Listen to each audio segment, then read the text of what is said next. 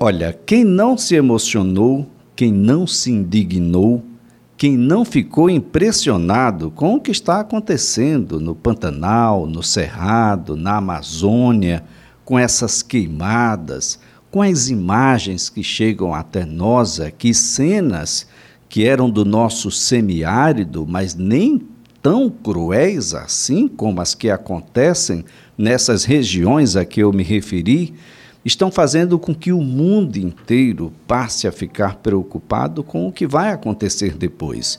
E quais são as políticas voltadas para o meio ambiente no Brasil que possa fazer com que cenas como essa não se repitam? A gente abre agora uma conversa com a ex-senadora, ex-ministra do Meio Ambiente, professora, psicopedagoga Marina Silva, Marina, é um prazer tê-la aqui. Seja muito bem-vinda ao CBN Maceió. Um bom dia. Um bom dia, um bom dia para todos os seus ouvintes. E é uma alegria poder conversar também com o Maceió, que me recebe tão bem sempre que vou aí. E já aproveito para dar um abraço à minha querida amiga Heloísa Helena. Bem, uh, Marina, a, essa situação, ela tem é, realmente chegado ao extremo. Né? O que nós estamos observando hoje, na verdade, é o reflexo daquilo que a gente não fez antes. Mas não por falta de conhecimento, de tecnologia ou mesmo de aviso, não é isso? É, na verdade, nós estamos vivendo muitos extremos. No mundo e particularmente no Brasil. No Brasil, a gente vive o extremo dessa pandemia com um descaso enorme que tivemos por parte do governo federal com a vida das pessoas. E agora nós vemos como isso se reflete com o mesmo descaso na vida de várias espécies da própria natureza. O que está acontecendo na Amazônia, no Pantanal, é fruto de um desmonte que foi feito por esse governo de toda a governança ambiental, da gestão ambiental. Logo que o presidente ganhou, ele disse que ia acabar com a supremacia do IBAMA, do ICMBio, eles paralisaram o fundo Amazônia, que é um fundo que foi feito durante a minha gestão, inclusive com dinheiro doado a fundo perdido da Noruega e do governo alemão, esse fundo ele era usado, inclusive, para fortalecer as equipes do Prévio Fogo de combate ao desmatamento, de combate às derrubadas, à destruição das florestas. Foi cortado o orçamento do IBAMA, do ICMBio. Agora, há um processo enorme de é, desmoralização do próprio Instituto de Pesquisas Espaciais, enfraquecimento dos servidores públicos que o tempo todo são ameaçados quando eles cumprem com sua obrigação. O que está acontecendo é como você já disse, é fruto daquilo não só que não foi feito, mas que foi desmontado, porque o Ministério sempre contou com o trabalho dos brigadistas, de pré-fogo, de voluntários, só que desde que desarticularam as políticas, a situação ficou muito pior.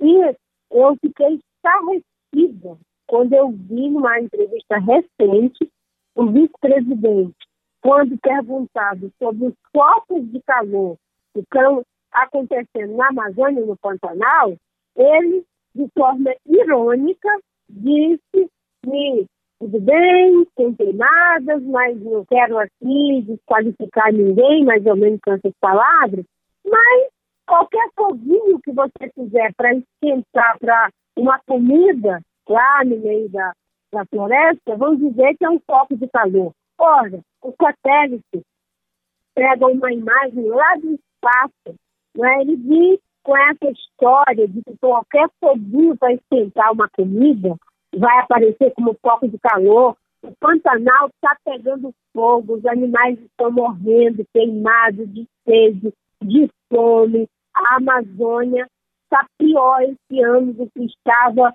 é, o ano passado. E pior ainda, porque áreas que antes não eram tão é, ocupadas, que são as unidades de conservação, agora foram ocupadas, porque o governo passou a expectativa de que ia acabar com alguns parques, passou a expectativa de que ia reduzir algumas áreas de proteção.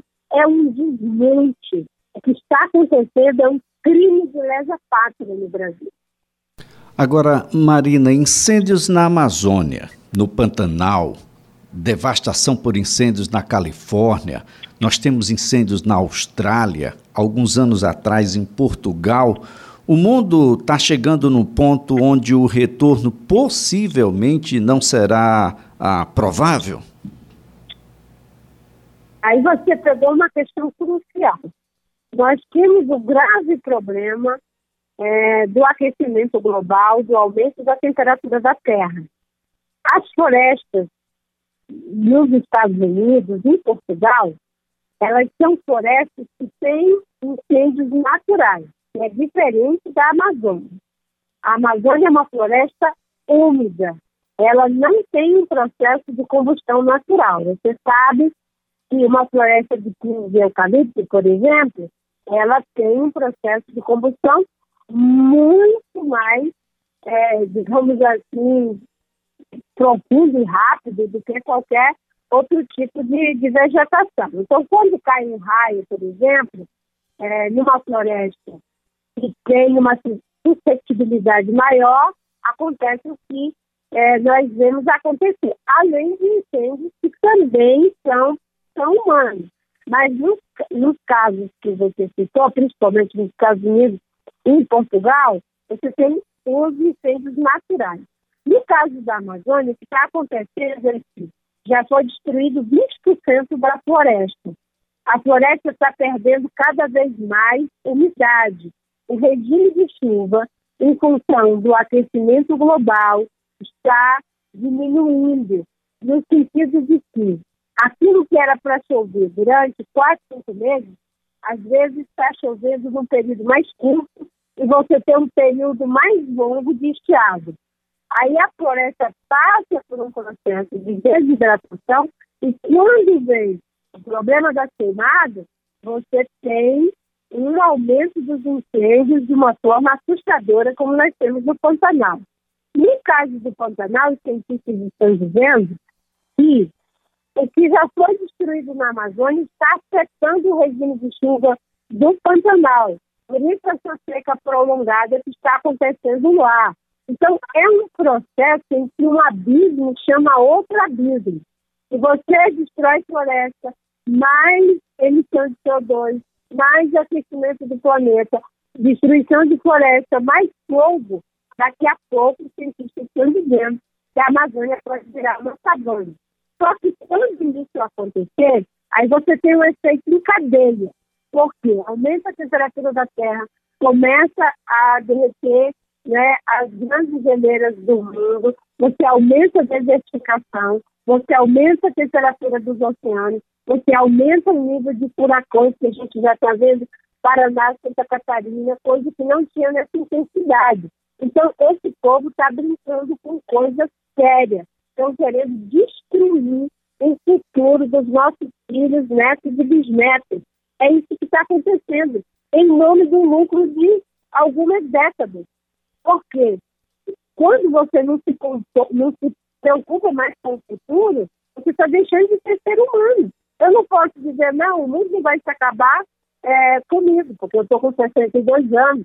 Olha, eu me preocupo com meu netinho Matheus, com o filho dele, com o filho do filho do filho. Isso é que é ser ser humano. E você tem que se preocupar não só com a sua vida, mas as outras formas de vida. Você tem que se preocupar com as outras formas de existência. A nossa Constituição diz que o meio ambiente protegido é um direito de todos os brasileiros no seu artigo 225. Isso está sendo desrespeitado. Inclusive, estão com uma estratégia de militarização da Amazônia. O, o, o, o pessoal da GLO, do Exército, do vice-presidente Mourão, tem 60 milhões por mês. O IBAMA tem 76 milhões por ano para cuidar do Brasil inteiro. Eles estão, é, estão sufocando o IBAMA.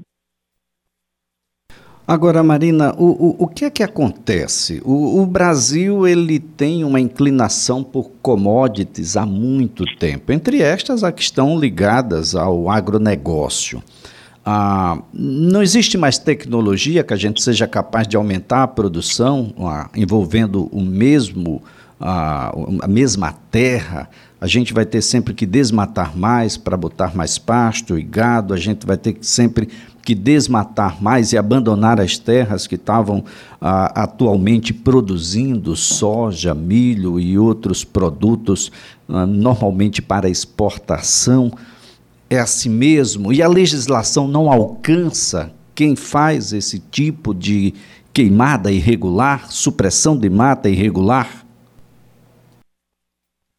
não precisa mais derrubar uma árvore. É isso que a Embrapa diz. É, a Embrapa Cerrado já desenvolveu tecnologia de produção no Cerrado, na Caatinga, na Amazônia. Nós podemos é, dobrar nossa produção agrícola, e olha que ela é gigantesca, uma das maiores do mundo. Nós podemos dobrar sem precisar mais derrubar floresta. Agora, se continuar investindo na velha pecuária, na velha agricultura, principalmente na Amazônia, aí não tem saída, porque existe um programa chamado Programa Agricultura de Baixo Carbono, que ele protege as florestas, ele aumenta a produção por meio de produtividade, e não porque você está expandindo áreas e mais áreas, derrubando mais e mais florestas. O problema é que o Plano Safra, que é o Plano de Financiamento dos agricultores, né, é, para o ano de 2020 2021, ele teve a quantia de 236 bilhões de reais para os agricultores. A agricultura brasileira é importante, é ela, inclusive, que está ajudando a sustentar a nossa balança comercial. Agora, esse financiamento de 236 bilhões, não é? 14% foi para os pequenos agricultores, os agricultores familiares. E nós, para esse programa de agricultura de baixo carbono, apenas 1%.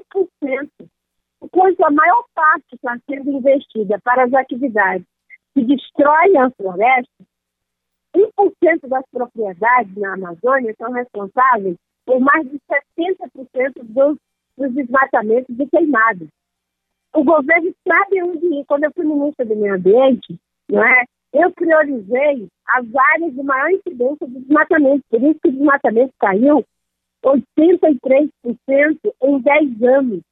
Foi um trabalho árduo, mas era um trabalho de inteligência, de planejamento, de ação contundente, de fortalecer o IBAMA, os órgãos de fiscalização e controle. Não precisa, pode ter certeza. O Brasil tem 17 milhões de hectares de área abandonada ou semi-abandonada.